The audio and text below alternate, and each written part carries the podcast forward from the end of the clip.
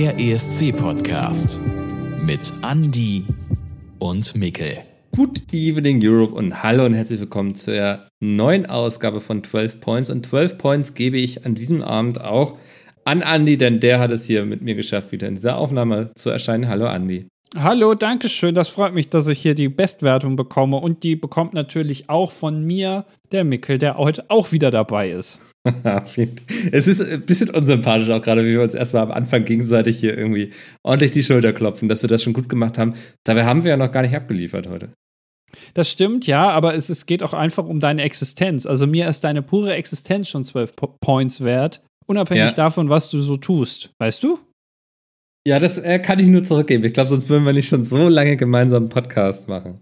Das stimmt. Wie viel wir uns ja. schon in die Ohren gesabbelt haben, ist ja wirklich Wahnsinn. Ich, ich, manchmal habe ich das Gefühl, ich habe mich mit dir schon mehr unterhalten als mit meiner Mutter, weißt du? So.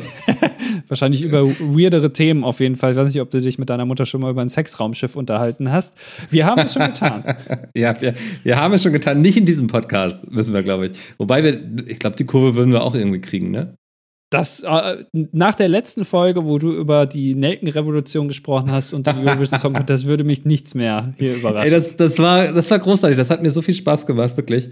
Ähm, irgendwie, dass dieser Podcast uns es auch ermöglicht, mal in solche Themen einzutauchen, die auf dem ersten, zweiten, dritten und vierten Blick nichts mit, mit dem ESC zu tun haben. Aber auf dem fünften Blick entdeckt man dann diesen einen portugiesischen Beitrag. Richtig. Und wenn ihr euch jetzt fragt, hä, Nelkenrevolution, ESC, weiß ich gar nicht, was es das, was es da auf sich hat, dann müsst ihr einfach in die letzte Folge reinhören, die aber eine Steady-exklusive Folge ist. Diese Folge ist ja hier öffentlich. Das bedeutet, falls euch das interessiert, dann schaut doch mal bei Steady vorbei, 12 Points, und dann könnt ihr die da hören. So, das ja, wir verlinken es euch einfach in der Beschreibung, dann müsst ihr gar nicht so weit suchen. Richtig. Äh, Micke, du wolltest noch eine Sache ansprechen, denn wir haben einen Kommentar bekommen, den haben wir im DDD schon erwähnt in unserem anderen Podcast, aber hier noch nicht. Und der, ja. um die Kurve hier, um das zu schließen, sozusagen, diese Klammer, äh, kannst du da noch mal was zu sagen? Ja, wir hatten ja die wunderbare Folge über die No Angels. Ich weiß gar nicht, ob sie öffentlich war oder nicht. Ich glaube nicht. Ähm, und da war auch ähm, Thema, dass die No Angels selbst mal einen Podcast gemacht haben und eine Folge drehte sich ausschließlich um den ESC. Und die konnte man leider nicht mehr abrufen, weil der Anbieter nicht mehr existiert. Aber wir wurden in einem Kommentar darauf aufmerksam gemacht, dass man über das Webarchiv den Podcast noch aufrufen kann. Ähm, vielleicht verlinken wir euch das hier äh, auch in der Kommentarbeschreibung, wenn euch das interessiert. Wenn nicht, dann haben wir es vergessen, dann erinnert uns nochmal und wir kramen den Link schnell raus und fügen ihn nochmal ein. genau, ja. Also vielen ja. Dank dafür nochmal. Ich habe mir den Podcast auch angehört und ich glaube, Micke hat alles Relevante gesagt. Da hat also nichts gefehlt. Aber falls euch das interessiert, dann klickt doch einfach mal auf diesen Link. Nach diesem Podcast natürlich, den heute ich wieder vorbereiten durfte. Und Micke weiß noch gar nicht, um was es geht. Nee, ich bin so aufgeregt, wie jede Woche eigentlich. Das finde ich auch irgendwie ganz cool. Das haben wir ja so von Anfang an gar nicht geplant, dass wir den anderen immer überraschen mit einem Thema. Ja. Aber ich bin gespannt. Ja, und äh, heute kannst du besonders gespannt sein, denn diese Ausgabe und unsere Zuhörerinnen und Zuhörer wissen das ja schon, weil es im Titel steht, aber ähm, dieser Podcast ist quasi von langer Hand geplant gewesen, er ist gesetzt gewesen und wir haben auch in den letzten Folgen gemerkt, es geht nicht anders. Wir kommen um dieses Thema nicht drum herum, um diese Person, um genauer zu sein. Und es dreht sich heute um wen, Mickel? Alf Igel. Richtig, es geht heute um Ralf Siegel, den deutschen Komponisten, Rekordkomponist beim Eurovision Song Contest. Und äh, dem muss man einfach eine Folge hier widmen, weil es gibt keine andere Person, die so viele Songs, äh, so viele Auftritte beim Eurovision Song Contest ver zu verantworten hat oder beigetragen hat wie ihn, Ralf Siegel. Und äh, ich freue mich, dass ich dir den jetzt präsentieren darf. Ja, bin ich gespannt. Ich äh, schieb mal für mich vorweg, wie ich ähm, Ralf Siegel so ein bisschen einordne. Und ja. für mich war er immer so ein bisschen der spießige, etwas langweilige große Onkel von Stefan Raab, weißt du. Ich bin in so einer Ära mit dem ESC aufgewachsen, wo man war, äh, schon wieder ein Ralf Siegel-Song, aber guck mal, was der Stefan Cooles gemacht hat. Das ist so ein bisschen, ähm, wie ich auf Ralf Siegel blicke. Aber ich lasse mich jetzt heute überraschen. Vielleicht blicke ich am Ende dieser Folge ganz anders auf ihn. Ja, also ich kann dir auch zu diesem Thema noch ein bisschen was sagen am Ende, ja. Ähm, da gab es auch den ein oder anderen Kommentar von Ralf Siegel in Richtung von Stefan Raab. Da kommen wir aber gegen Ende des Podcasts dazu. Erstmal will ich natürlich ganz vorne anfangen, wie man das auch macht, und zwar mit der Geburt von Ralf Siegel, denn das ist schon ganz interessant. Er wurde am 30. September 1945 in München geboren, ist also ein altes Eisen, hat schon mhm. ein paar Jahre auf dem Buckel. Und er ist der Sohn, also Ralf Siegel ist ja sein Name, und der äh, Vater hieß Ralf Maria Siegel. Und ähm, das Besondere hier dabei war, dass der auch Komponist war, genauso wie dann sein Sohn. Der hat solche Songs, solche Schlager-Hits geschrieben wie die Capri-Fischer, das ist so sein bekanntester äh, Titel, aber auch Schön war die Zeit. Ich glaube, das kennt man auch. Hat man irgendwie so im Ohr, wenn man schon den Titel hört. Und auch ein Titel, der mir sehr gut gefallen hat. Im Harem sitzen heulend die Eunuchen hat auch der Vater von Das habe ich Also, nee. Im Harem sitzen, wollen die Eunuchen. Okay, da kann man auch ein bisschen länger drüber nachdenken, was er damit aussagen wollte. Ja, also es klingt so ein bisschen, der Titel klingt ein bisschen wie dieser Standardsatz, um alle Buchstaben einmal zu verwenden. Fr Franz jagt im komplett verwahrlosten Taxi quer durch Bayern, wo dann jeder Buchstabe einmal drin vorkommt des Alphabets, um so eine Schriftart zu testen. So klingt auch im Harem sitzen heulend die Eunuchen. Aber gut. Ja. Äh, Klingt für mich so ein bisschen wie ein Song von äh, Erster Allgemeine Verunsicherung. Ich weiß nicht, EAV, ob du die kennst, mit Baba Banküberfall und Vater ja. Morgana und so. Ähm, klingt für mich ein bisschen danach. Das ist Neue Deutsche Welle, ne?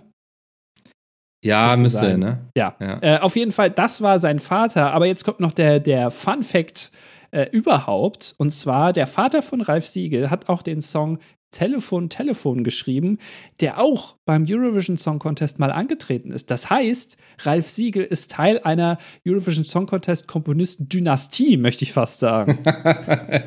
ja, also wahrscheinlich ähm, hätte er seinen Vater schwer enttäuscht, wenn er nicht selbst auch beim ESC mal was äh, ja, reingeworfen hätte. Genau, und ich glaube, er hat ihn auch ganz stolz gemacht, denn es war ja der ein oder andere Titel. Damals übrigens Telefon, Telefon war beim zweiten Eurovision Song Contest im Jahr 1957. Ähm, und zwar gesungen von Margot Hielscher für Deutschland und wurde damit vierte von zehn. Also, falls ihr in der Historie des Eurovision Song Contest schaut und ihr seht 1957 Ralf Siegel und denkt, Mensch, da hat er aber schon früh angefangen. Nein, das war sein Vater. Ja. Ähm, der wiederum, also der Vater von Ralf Siegel, hieß Rudolf Siegel, der war auch Komponist. Oh nein. Also es ist wirklich, also der hat jetzt aber nicht für den Eurovision Song Contest geschrieben. ähm, aber man kann sich da schön durch seine Historie durchklicken. Also er ist in einer Familie geboren, die sehr, ich sag mal, künstlerisch aktiv war, vor allem im Bereich der Musik. Deswegen ist es nicht verwunderlich, dass Ralf Siegel dann auch Komponist wurde oder zumindest auch was mit Musik zu tun hatte. Und dafür ist er ja auch sehr bekannt geworden in Deutschland. Ähm, das hat schon früh angefangen bei ihm, denn er hat als Kind schon Akkordeon, Gitarre, Klavier und Schlagzeug gelernt. Und das haben wir ja auch festgestellt im Podcast von äh, Stefan Raab über Stefan Raab, dass auch hier schon früh mit den Instrumenten begonnen wurde. Ne? Also es ist selten, dass man irgendwie liest, jemand hat dann erst so mit 20 mal angefangen, Noten zu lesen oder mal Blockflöte zu spielen, sondern die meisten fangen als Kinder schon an, Musik zu machen. Ja, jetzt äh, vermute ich zumindest, dass im Falle von Ralf Siegel das vom Elternhaus auch sehr gefördert wurde. Ne? Also, dass Ralf Maria Siegel ja. schon seinem Kind da auch etwas mitgegeben hat, musikalisch. Und das wurde wahrscheinlich ja gefördert einfach, dass der Junge auch was mit Musik macht. Und da reicht es dann auch nicht, dass er irgendwie Blockflöte spielt, sondern es mussten dann gleich sechs Instrumente sein. Genau, und die hat er auch äh, beherrscht dann. Das hat er ja auch dann später mal auf der Eurovision Song Contest Bühne gezeigt. Dazu kommen wir aber gleich noch. Mit 19 Jahren, also doch schon auch in, im jungen Alter, schreibt er einen Song und der soll um die Welt gehen. Den kennt auch wirklich jeder. Und zwar, der Song heißt ähm, It's Along, beziehungsweise, also den Song vielleicht nicht direkt weltweit, aber äh, zumindest die Historie ist interessant und kennt man weltweit. Der Song heißt It's a Long Way to Georgia und den schreibt er für Don Gibson. Der ist dann äh, in den US Country Charts Platz 8 und das ist deswegen interessant, weil er schreibt den hier für Don Gibson und Don Gibson hat äh, I Can't Stop Loving You für Ray Charles geschrieben. Also er schreibt hier wirklich für, für, für Moment, ich muss kurz Promi. meinen Flipchart aufbauen. die roten Linien ziehen ziehen. Ja. ja. Also, äh, der ist schon früh wirklich in einer in einem Bereich hat er mit Leuten zu tun, die wirklich weltweit bekannt sind, ne? Und, und trägt mhm. da auch seinen Teil zu bei. Also es ist jetzt nicht einer, also um das mal runterzubrechen, und du hast ja auch schon gesagt, was du jetzt von Ralf Siegel, wie dein Bild ist, zumindest vor dieser äh, Ausführung, die ich jetzt hier mache. Ich Ja. dachte immer, Ralf Siegel ist, natürlich hat er viel Erfolg und so gehabt und hat ja auch viele Songs beigetragen, aber das war natürlich auch noch die Schlagerzeit und vielleicht hat er sich da auch ein bisschen einfach gemacht, zumindest war das so mein Vorurteil. Ne? Mhm. Aber er ist auf jeden Fall musikalisch dann schon doch äh, scheinbar äh, auch auf jeden Fall eine Nummer. Das kann man ihm nicht absprechen. nee, ähm, nee, das äh, würde ich auch nicht machen. Also, Und, und vor allem, und jetzt ähm, kommen wir noch weiter, ab 66, 1966, da war er gerade mal 21, äh, schreibt er dann auch für andere deutsche Künstlerinnen und Künstler, die im Schlagerbereich bekannt sind. Und da sind wirklich fast alle Namen dieser alten Recken dabei. Also zum Beispiel Mary Rose, Mariano Rosenberg, Roland Kaiser, Udo Jürgens und noch ganz, ganz viele andere. Für die alle hat er Songs komponiert. Und das will ja schon was heißen, wenn du, weil diese Namen, die kennt ja wirklich jeder, auch außerhalb dieser Schla Schlager-Bubble, mhm. sagen wir es mal so. aber ähm, die, die Amigos fehlen, oder? Die fehlen, aber die sind dann wahrscheinlich auch wieder äh, zu neu. Ich weiß es nicht. Oder? naja. ja. Ähm, 1974, äh, und das kennen wir schon das Jahr, falls ihr die letzte Ausgabe von 12 Points gehört habt, gründet er seine Firma Jupiter Records, seine Plattenfirma. Das haben wir auch schon gehört ähm, beim Podcast über Nicole und ein bisschen Frieden und nimmt auch 1974 erstmalig am Eurovision Song Contest teil. Und da schließen wir wieder an, wie gesagt, an die letzte Ausgabe, denn das ist das gleiche Jahr, gleiche Jahr wie die Nelkenrevolution, von der uns Mikkel beim letzten Mal erzählt hat. Und in diesem Jahr siegt auch ABBA mit Waterloo. Also auch hier geht die Karriere von ABBA so richtig los. Also das war, war ein interessantes Jahr 1974, ne? Für in der Historie des Eurovision Song Contest. Drei relevante Dinge sind da passiert, mindestens. ja. Ähm, und wird direkt ne, mit seinem ersten Song beim ESC äh, mit Luxemburg wird er Vierter. Mhm. Also ganz Krass, gut. viel passiert, ja. Ja. ja. aber es ist ja wirklich echt, äh, hat einiges losgetreten, die Zeit damals, ne? Scheinbar, ja, also genau. Ähm, dann, zwei Jahre später, 1976, schreibt er dann seinen ersten Eurovision Song Contest Beitrag für Deutschland. Und ähm, auch hier wieder interessanter Fun Fact: Das ist, der Song heißt Sing, Sang, Song und wird performt von den Les Humphreys Singers. Und jetzt kann man sagen, wer sind die Les Humphreys Singers? Ihr kennt aber eine Person Ah, bei den ja. Les Humphreys Singers sehr gut und er stand auch damals bei der, auf der ESC-Bühne und zwar Jürgen Drews. Ja, genau. Ja, ich habe irgendwo für die Recherche habe ich das schon mal gesehen, das YouTube-Video. Kann man sich gut angucken. Ja, das waren Ja. viel, viel, also es waren viele Leute damals bei den Les Humphreys Singers dabei, aber auch damals galt ja schon die Regel, maximal sechs Leute äh, bei einem Act auf der Bühne und dann mussten sie sich entscheiden und Jürgen Drews war dabei, also auch Jürgen Drews war mal beim Eurovision Song Contest, ist für Deutschland mal angetreten, 1976 eben, war aber jetzt nicht von Erfolg geprägt. Ähm, die Band wird mit diesem Song und damit auch Ralf Siegel wird mit diesem Song nur 15. von insgesamt 18 Teilnehmerländern, Teilnehmer-Acts beim Finale sozusagen. Und obendrauf löst sich die Band kurz danach auch noch auf. Also war dann Mhm. vielleicht so das letzte auf, Aufgebären, oder sagt man das so? Aufbäumen, so. Au, letzte Aufbäumen, ja. Genau, der Les Humphrey Singers, aber war nicht von Erfolg gekrönt. ja. Ähm, 1979 dann, drei Jahre danach, ähm, tritt eine Band für Deutschland an mit dem Namen Genghis Khan, mit dem gleichnamigen Song. Wird Vierte, werden Vierte. Und das ist auch die Band, die ähm, von Ralf Siegel produziert wird. Also damals war er auch als Produzent für Genghis Khan ähm, da und das ist ja auch bis heute sehr, sehr bekannt. Ne? Also dieser, dieser Song, diese, dieser Tanz da, das, das, das kennt man dann doch schon, obwohl es schon so alt ist. Ja. Ja, ist ja auch so eine sehr eingängige Me- Melodie, da kann man gleich mit dem Fuß mitwippen. Ja, Ähm, aber schon so eine Konzeptband irgendwie, ne? Also, Voll, ja, von Ja. vorne bis hinten. Also sch- schon fast modern, obwohl es das Jahr Mhm. 1979 war. Ähm, 1980 geht es dann weiter, ein Jahr später. Äh, Katja Epstein performt dann für Deutschland. Wir erinnern uns noch äh, beim äh, deutschen Vorentscheid 2023 wird sie von Barbara Ja. Schöneberger im Publikum angesprochen, hat da nicht so Lust drauf. wie ein Reh im Scheinwerferlicht. Ja. äh, aber damals, der Song Theater ist von Ralf Siegel und erreicht Platz 2. Äh, und zusätzlich auch noch ist er in dem Jahr mit einem zweiten Song, und zwar für Luxemburg dabei. Papa Penguin heißt er oder Penguin. wie auch immer ausgesprochen, ist ein bisschen komisch geschrieben, aber Papa Penguin von Sophie und Magali tritt eben mhm. für Luxemburg an und wird damit Neunter. Also mit zwei Songs direkt und in den Top Ten beim ESC-Finale im Jahr 1980. Nicht schlecht, ne? Ja, doch. Also man, man äh, sieht, glaube ich, ähm, also er, er kann schon Sachen machen, die Leute mögen. War das, ja, habe ich doch noch ganz gut hinbekommen, den Satz. Auf jeden ähm, Fall. Ja, also das ähm, hat schon Hand und Fuß, ja. Ja, also bis auf den Ausrutscher so ein bisschen mit den Les Humphreys Singers auf jeden Fall immer äh, eine sehr, sehr gute Platzierung in den Top äh, 5, beziehungsweise mit Luxemburg dann mal Platz 9, aber das ist ja auch noch sehr, sehr gut. Ähm, 81 dann, und das haben wir auch schon gehört im Podcast über Nicole und ein bisschen Frieden, dann der zweite Platz mit Johnny Blue von Lena Valaitis und dann natürlich sein Meisterstück ein Jahr danach, 1982, der erste Platz von Nicole mit ein bisschen Frieden. Mhm. Das war dann natürlich der Höhepunkt, den er auch nicht mehr, an den er nicht mehr anknüpfen konnte. Aber es ist natürlich auch schwierig, den Eurovision Song Contest zweimal zu gewinnen als Komponist. Aber ähm, das hat er geschafft. Ja, das nur mal so der Auszug jetzt. Ich will jetzt nicht auf jeden einzelnen Act hier eingehen, weil es sind dann insgesamt doch einige. Und zwar 25 Mal hat Ralf Siegel beim Eurovision Song Contest teilgenommen mit einem Song. Äh, und da ist, ist, jetzt auch noch nicht die, die Vorentscheide mitgezählt. ich wollte gerade sagen, ja. Genau, dann nicht äh, ja. beim äh, ESC zumindest ins Halbfinale gekommen ist. Also das, der war schon sehr, sehr umtriebig. Mhm. Der, äh, krass, also 25 Mal hat er, war er alleine beim ESC dabei? Genau. Krass, ja. Das ist. Ja, also der, der hat einen, also der hat seinen Lebensinhalt da, dazu gemacht, ne? Einfach Sachen für eine ESC zu machen. So wie andere, keine Ahnung, sich sagen, komm, lass mal einen Podcast über den ESC machen. So hat der gesagt, komm, ich mache einfach Beiträge für einen ESC.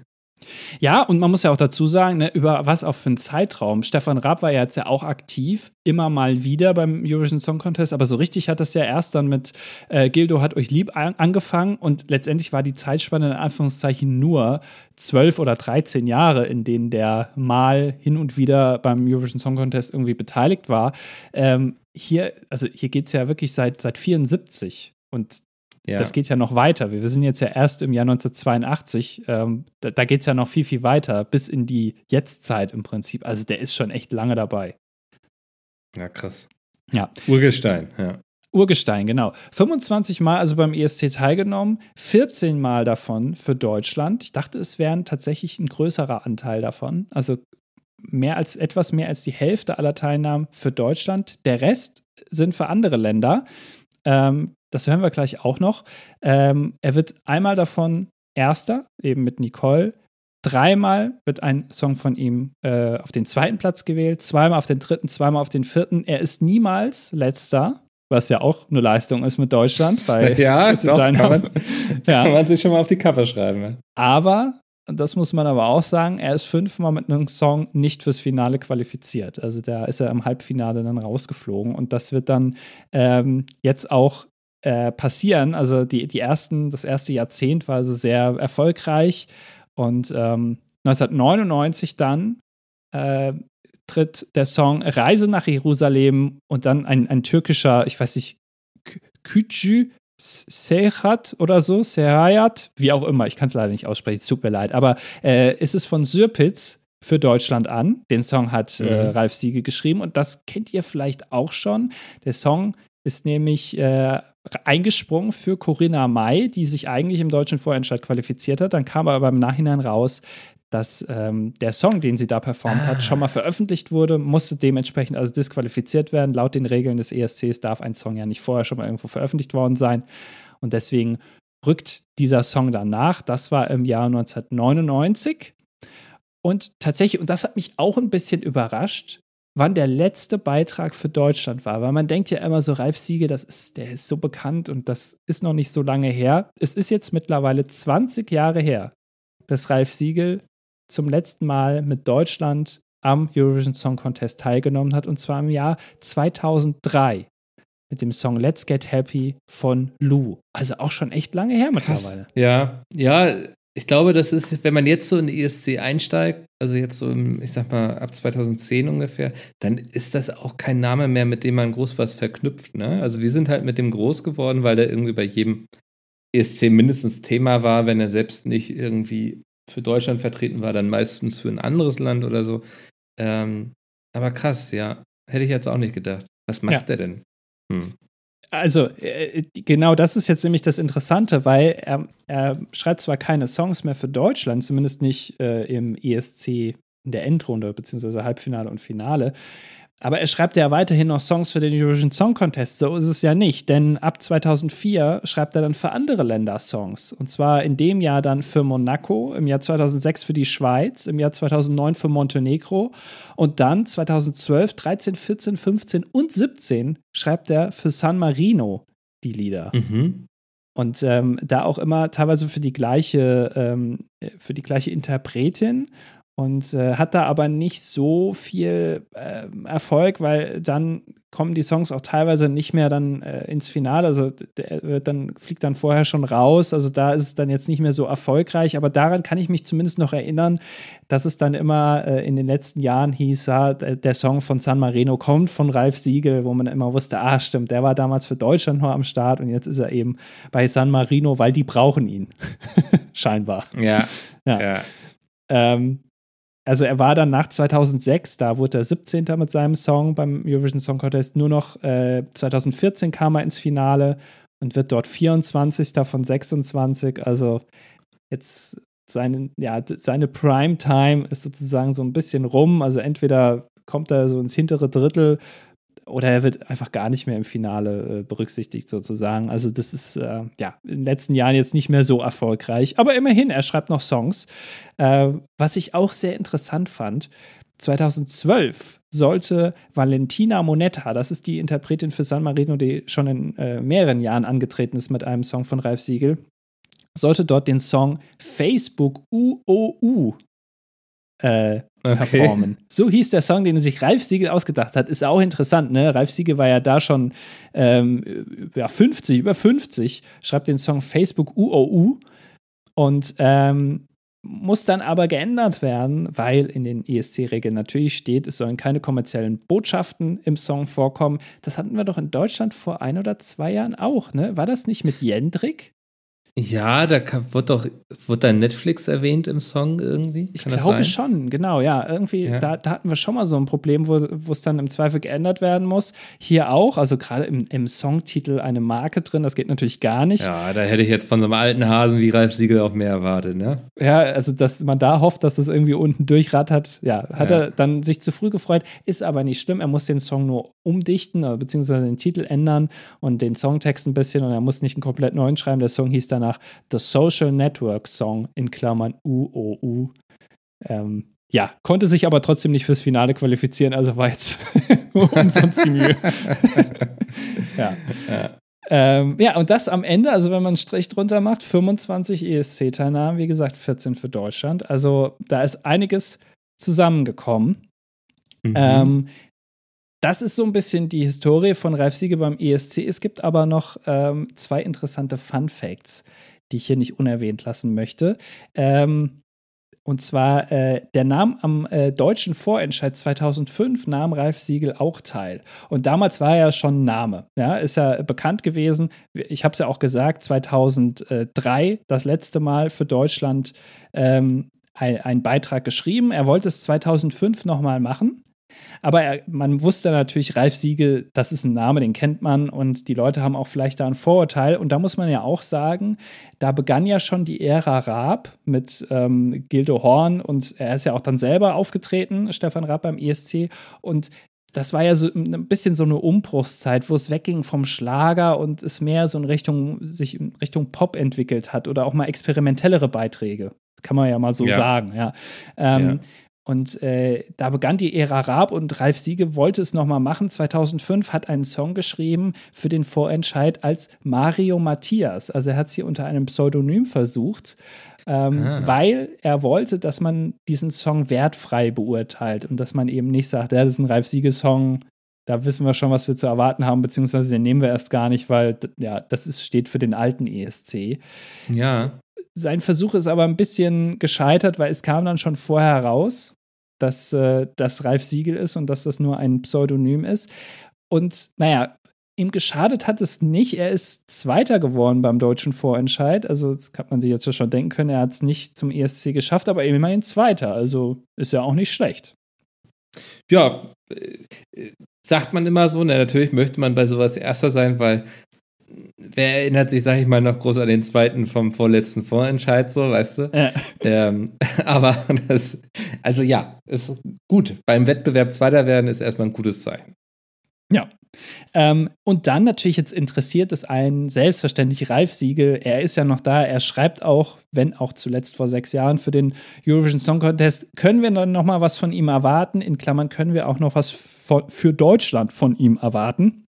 Und ich mhm. habe ein Interview gefunden, das relativ aktuell ist, aus dem Jahr 2023. Und da sagt er zum Thema Eurovision Song Contest, Zitat, das ist ein Thema, mit dem ich nicht abgeschlossen habe, wenn ich ganz mhm. ehrlich bin.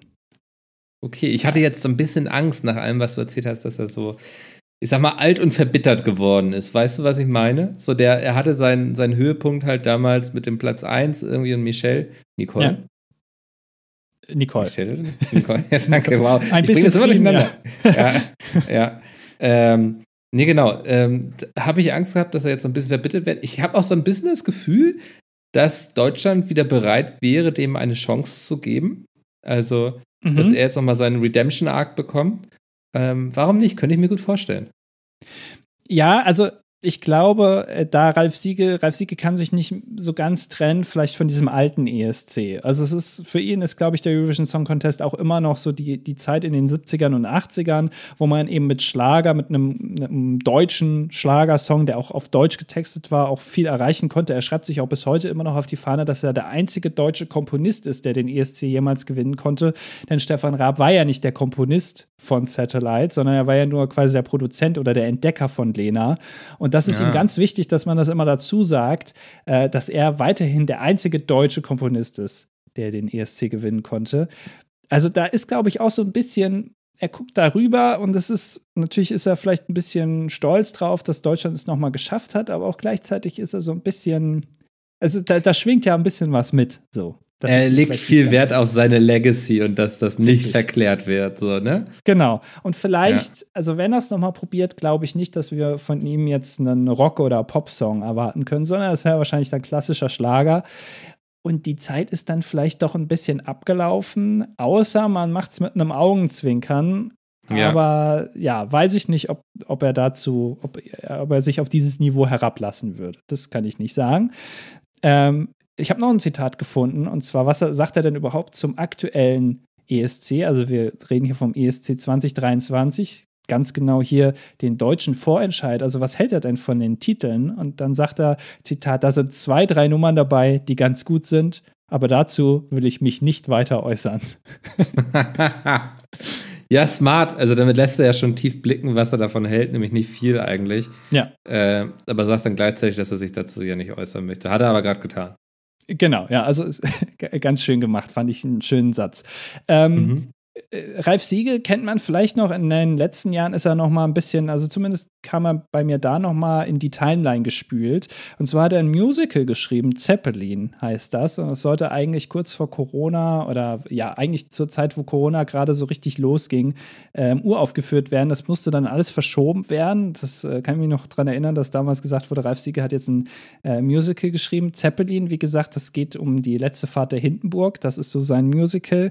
Wurde dann im Oktober 2021 Uhr aufgeführt und hat auch ganz ganz in Ordnung Kritiken bekommen, sagen wir es mal so. Also die waren jetzt nicht aus Himmel hoch lobend, aber ich glaube jetzt auch nicht, es ist keine Vollkatastrophe. Ja. Ähm, also da hat er sich mal mit einem Musical versucht. Ähm, ja, das, das zum musikalischen. Ich habe noch zwei Sachen, die ich auch nicht unerwähnt lassen will. Äh, und dann ja. möchte ich diesen Podcast auch schließen. Ähm, was ich gar nicht, also kann man mir jetzt auch vorwerfen, wie kann gerade Andi das nicht wissen, aber ich wusste es nicht. Und zwar, äh, Ralf Siegel ist der Vater von niemand Geringerem als Julia Siegel. Und Julia Siegel ist ja im äh, deutschen Trash-TV, sagen wir es mal so, dann doch sehr bekannt. Ähm, Ach, was? Ja, also ja. sie hat äh, in, in, jungen Jahren hat Julia Siegel mit diesem, äh, mit dieser Tatsache immer, äh, ist nicht nach draußen gegangen, ne, dass das ihr Vater mhm. ist. Irgendwann hat sie es dann mal revealed, ja, Ralf Siegel ist mein Vater. Und äh, Julia Siegel, wenn ihr jetzt denkt, ja, woher kenne ich die? Julia Siegel ist, ähm, die war mal bei, äh, beim Dschungelcamp und die hat beim Promi-Boxen gegen Yvonne König gewonnen. Das nur als eine, und da weißt du jetzt auch, wer gemeint ist, ne? Also jetzt, äh, da haben wir aber auch alle wichtigen Meilensteine in ihrem Leben abgehakt wahrscheinlich.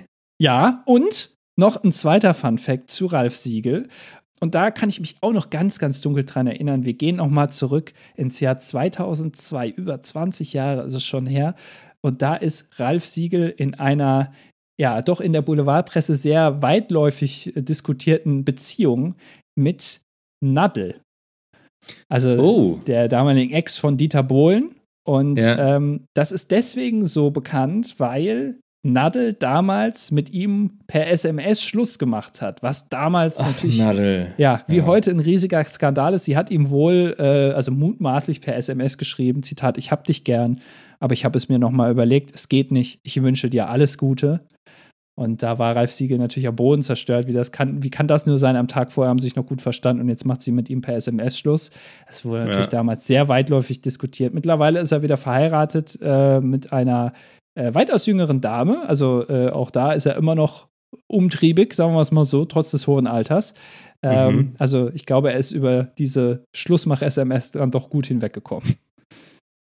Ja, okay. Wow. Was für ein Leben auch, ne? Also ein Mann, der seinem, sein Leben eigentlich dem ESC gewidmet hat, glaube ich, kann man sagen. Ich habe jetzt also durchaus ein bisschen ein anderes Bild auf ihn. Finde das total spannend, dass er irgendwie einer Dynastie an Komponisten angehört, also und da auch frühzeitig schon mit dem ESC begonnen wurde. Ja. Äh, das, das sind wieder diese kleinen süßen Fun Facts, die ich sehr gerne mag. Ähm, ja, Respekt. Also, dass, ähm, dass, dass, dass er sich ja wirklich so da committed hat. Also, ich hoffe, man wird über uns mal irgendwie in 50 Jahren einen Podcast sagen, äh, machen und sagen, die beiden haben ihr Leben eigentlich dem ESC gewidmet.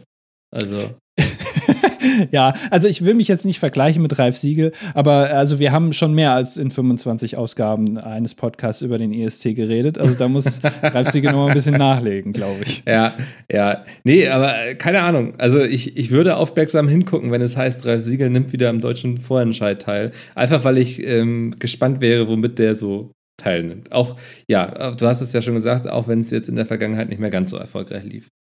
Nee, aber genau, ich, das fände ich auch schön. Also, Ralf Siegel, mach's doch noch mal für uns. Und wenn es nur für Ja. den deutschen Vorentscheid ist, äh, wenn du oder sie, ich weiß nicht, äh, ob wir uns duzen dürfen, wenn sie diese Nummern nur so ganz gut finden, dann können sie doch auch noch mal eine beisteuern. Das machen sie doch aus dem FF. Ich meine, da wird für alle geschrieben. Das kann ja auch von mir aus Marianne Rosenberg oder wer auch immer da noch mal performen oder Roland Kaiser darf gerne zum deutschen Vorentscheid. Das würde ich gerne sehen. Auch die Schlagermusik muss man ja nicht unbedingt ausklammern, nur wenn es heutzutage alles sich um Pop und Rock dreht. Einen Song kriegen wir doch noch hin. Und es würde mich Ja. freuen, wenn Ralf Siegel diesen beisteuern würde. Ralf, mach es. Ja, Ralf reicht's noch nicht, sage ich da. bitte, Ralf, bitte. Ja. Ähm, Wäre auch noch so ein Slogan, der vor kurzem schon mal mit so einem Altpromi geklappt hat auf TikTok. Ähm, Andi, vielen Dank. Das, das war sehr spannend. Jetzt weiß ich ein bisschen mehr über Ralf Siegel, konnte so ein bisschen meine, mein Bild ändern, was ich von ihm habe, auch ähm, ins Positive. Ja, Also ne? ähm, deswegen hat sich das hier heute schon wieder gelohnt. Das freut mich. Ich hoffe, bei euch ist das auch so und ihr habt hier ein bisschen was mitnehmen können. Und äh, das tut ihr hoffentlich auch nächste Woche wieder, denn nächste Woche gibt es wieder eine Steady-exklusive Ausgabe von 12 Points. Also Ja. unbedingt äh, subben, unterstützen, wie auch immer man das bei Steady nennt. Ihr wisst, was zu tun ist. Und dann könnt ihr alle Folgen hören und auch die anderen nachträglich noch hören. Also es lohnt Ja. sich auf jeden Fall. Wir haben sehr viele schöne Themen da vorbereitet. Unter anderem die Nelkenrevolution von Micke beim letzten Mal. Lasst euch das nicht entgehen. Das, das klingt wie ein richtig geiler Aufhänger, wo man sagt, Mensch, da will ich jetzt aber 5 Euro im Monat investieren. Wenn ihr euch davon nicht abschrecken lässt, freuen wir uns. Wenn ihr euch davon abschrecken lasst, ist auch okay. Ähm, wir freuen uns auch hier irgendwie über eine positive Bewertung für diesen Podcast. Das hilft schon, um grundsätzlich sichtbar zu sein für andere ESC-Begeisterte. Und deswegen sage ich jetzt Tschüss und wir hören uns nächste Woche wieder. Bis dahin. tschüss, tschüss. Das war 12 Points, der ESC-Podcast mit Andy und Mikkel. Du möchtest eine weitere exklusive Folge oder die exklusive Playlist mit Songs aus der Welt des ESC? Unterstütze uns jetzt auf Steady.